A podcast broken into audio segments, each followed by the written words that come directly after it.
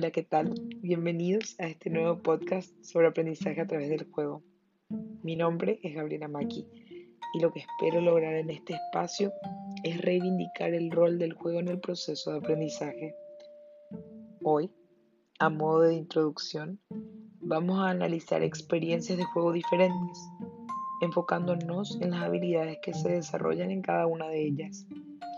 Y para ello es importante, creo yo, enumerar esas habilidades que son las habilidades emocionales, las habilidades cognitivas, las habilidades físicas, las habilidades sociales y las habilidades creativas.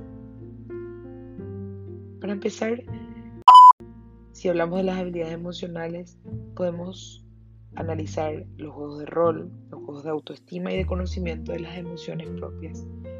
Por ejemplo, el bingo de las emociones. Al hablar de habilidades cognitivas, podemos referirnos a juegos que promueven la elaboración de estrategias y resolución de problemas, como por ejemplo los juegos de secuencia, los rompecabezas y los juegos de mesa.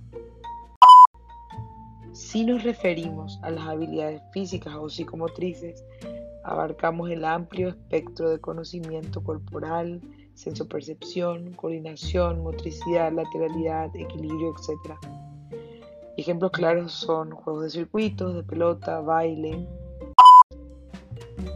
Aquellos juegos que plantean roles sociales, responsabilidades, normas a cumplir, etc., son los que nos permiten desarrollar habilidades sociales. Por ejemplo, cuando jugamos a ser vendedores, dentistas, profesores, cuando jugamos a la familia, jugamos a la escuela, cuando los diversos individuos asumen roles diferentes y ponen en práctica las reglas que en la vida real eh, se ajustan a esos roles. Y por último, las habilidades creativas son estimuladas en actividades lúdicas que inviten a la imaginación y el pensamiento simbólico a ponerse en evidencia. Por ejemplo, las actividades manuales y artísticas. En fin, espero que este pequeño ejercicio haya despertado su curiosidad.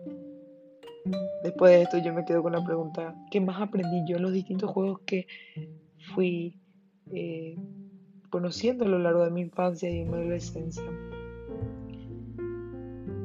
en cada juego y en cada experiencia de juego siempre hay una habilidad desarrollada por descubrir. Nos encontramos la próxima semana para seguir hablando sobre aprendizaje y juego.